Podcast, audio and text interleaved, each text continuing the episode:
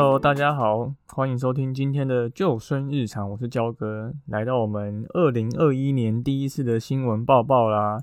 这一次要跟大家新闻报报主题叫做“华丽奖遇强劲海流，七人一度困汪洋”。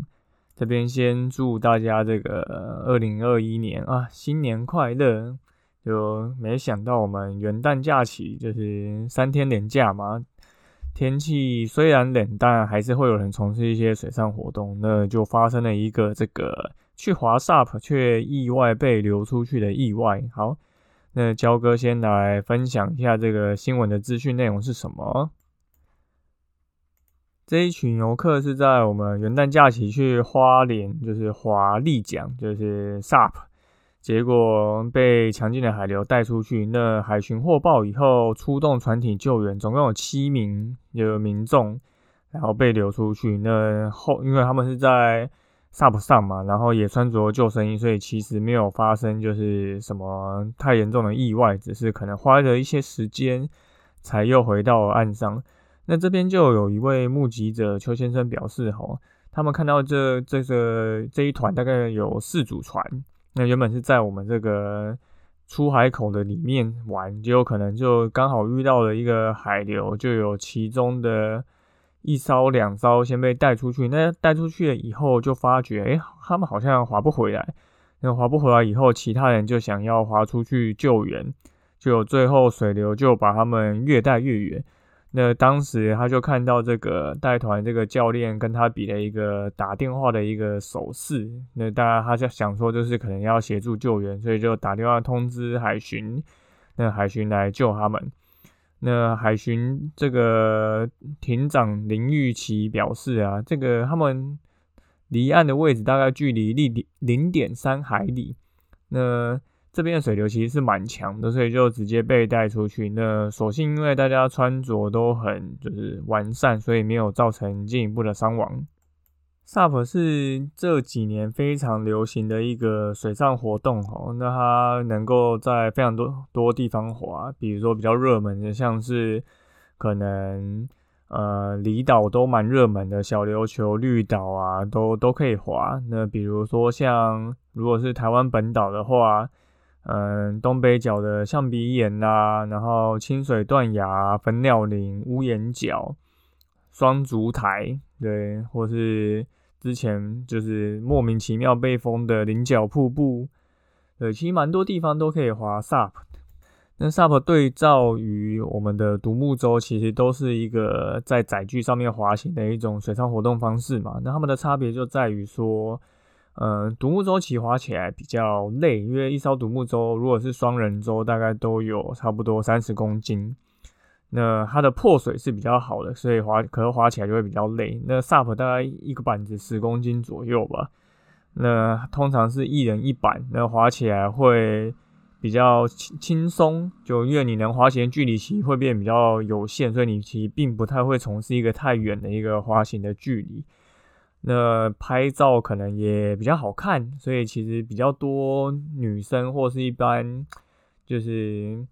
民众，其实越来越多去选择这个滑 SUP 的一种活动。哦，焦哥以前不管是独木舟团或者是 SUP 团都有在带，那其实两种就是都是蛮热门、受欢迎的。尤其是 SUP 哦，这几年因为有一个那个龟山岛牛奶湖，然后导致又更特别的受欢迎。那为什么要特别焦哥要提这一则新闻呢？大家如果有去看这个新闻连接的影片，就可以发觉，诶，这一团明明就是华 SUP 的团，可是为什么他们拿的奖却是独木舟的奖？就独木舟奖跟 SUP 的奖是完全不一样的哈。就可能很多人没有看到这个细节，但就是非常神奇的一件事情。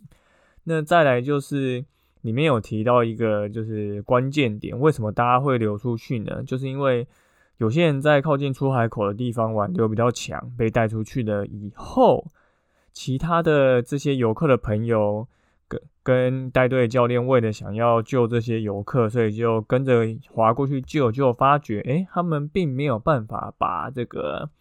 其他飘出去体力不支的游客带回来，最后就导致所有人都一起飘出去。那好家在刚好岸上有民众看到。可以协助做通报救援，所以并没有酿成一个太大的伤亡哈。好，那这边也会带到我焦哥之前一直讲的一个观念哈，就是我们其实通常发现你的亲亲朋好友，如果不管是在海边或溪边玩，那真的不小心溺水的话，其实我们都会下意识的想要去救援，但这个。救援的这个行动不一定能够产生一个好的结果哈，因为多数人其实都没有救援他人的能力。那当我们下水救援的人并没有受过一个专业的救生训练，那你可能下去救援，最后导致的结果便就是造成更多的一个意外伤亡。这个是焦哥奇在。水域安全观念里面会一直提到的部分，吼，当你没有足够的水域安全知识，你所提供的一些救助可能会反而造成一个更大的伤亡，或者是一个救助的困难。所以我不知道这些去救助的民众，甚至是这位带团教练，到底他们划出去的时候有没有想过这个问题？像焦哥以前在清水带断崖，不是清水断崖。带独木舟团的时候，其实我们也会很常发生游客他没有办法，就是直接靠一己之力划独木舟回来，因为其实划独木舟是蛮累的，加上在海边，其实风浪会比较大，那可能又会有顺逆风的问题，所以导致有些游客他可能划一划，可能晕船啊，或者是他划可能要划到两三公里，就是对他们来讲可能是太大的一个体力负担。那我以前待的那一间业者比较特别，我们并没有所谓的动力船去做辅助哈，所以当我们遇到体力不支的游客，我们要怎么把游客带回岸上呢？很简单，我们就是会随身携带着这个浮水绳，然后将游客的船头绑到我们这个教练船的船尾，然后教练用他的一己之力来划。所以等于教练一个人要划两艘船加四名大人啊，也不一定是大人啊，就是加四个人的重量。所以其实这是一件非常耗费体力的事情哦。当然你说中间游客可能会协助划，可能他们当然就是因为没力，所以能够提供的这个滑行的动能就会很有限。所以大部分其实都是靠教练一个人在滑哈。所以焦哥那时候其实身体相当精实哈，因为。我们可能一天会带两团，那你可能两团里面就会有遇到一团会有人体力不支的情况，那你就要想办法把他们拉回来。所以就是教练有没有一个救援能力，就在这个水上活动里面是非常重要一件事。好，所以我们回到这一起事件哈，如果我是这一个带团的教练，我应该会怎么做呢？首先，我应该会引导，请还没有漂出去的这个游客先自行。划回上岸。那如果有需要协助通报的话，呃，如果判断状况已经比较危急，那当然可以直接先请他们做协助通报。那身为教练的我在自己滑行到已经被带离的游客旁边，然后安抚他们的情绪，然后等待救援。那当然，如果可能，教练可能可能可以凭一己之力把。另外的飘出去的游客带回来的话，那他当然也可以请先行上岸的民众先不要通报，因为其实，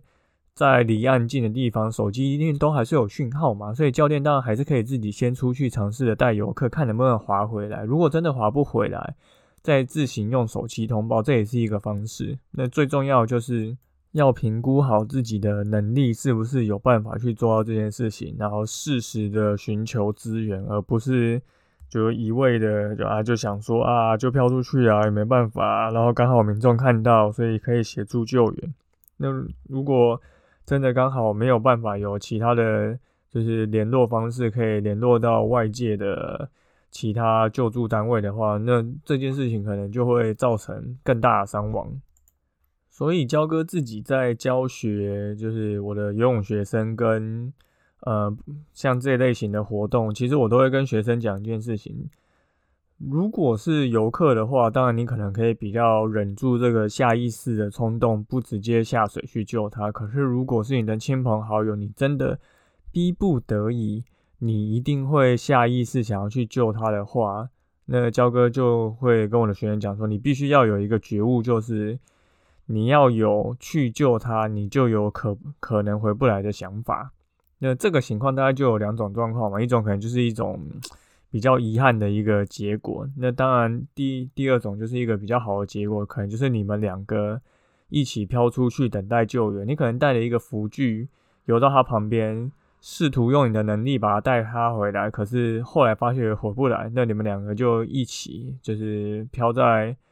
就是海上、水上、溪上等待救援。可是因为你多带了一个这样子的浮具，可能可以。同时延长你跟他被救援的时间，那这当然也是一件好事。但就是我必须说，如果想要去救人的人，你必须都要有一种你可能会一起回不来的觉悟。那我才比较建议说，你可以就是下水去救人。就不管是谁，我们都不能确保每次的救援状况都是一个好的一个结果。那当然，这这件事情我没有人希望会发生，但就。应该要有这样子的想法，或是一个比较，你知道后续你要怎么会去应对处理，或是怎么样去安抚人家，或是怎么样去做一个比较完善后续可以带救援的一个应急策略，导致你能够提高你们的存活几率。好，有讲的有点的绕口，这么多话，但总归一句就是救援要有觉悟啊，真的是有可能回不来。对，好。那我们今天的新闻报报就到这边，感谢大家收听我们的救生日常哈。今年又是新的一年，嗯，焦哥的游泳品牌像一条鱼 Like Fish 是有打算要扩增团队。如果你有心想要加入这个游泳教学的行列啊，你想要把这样子的一个水域安全观念跟水中自救的技巧分享出去、推广出去的话，那欢迎就是私讯我们。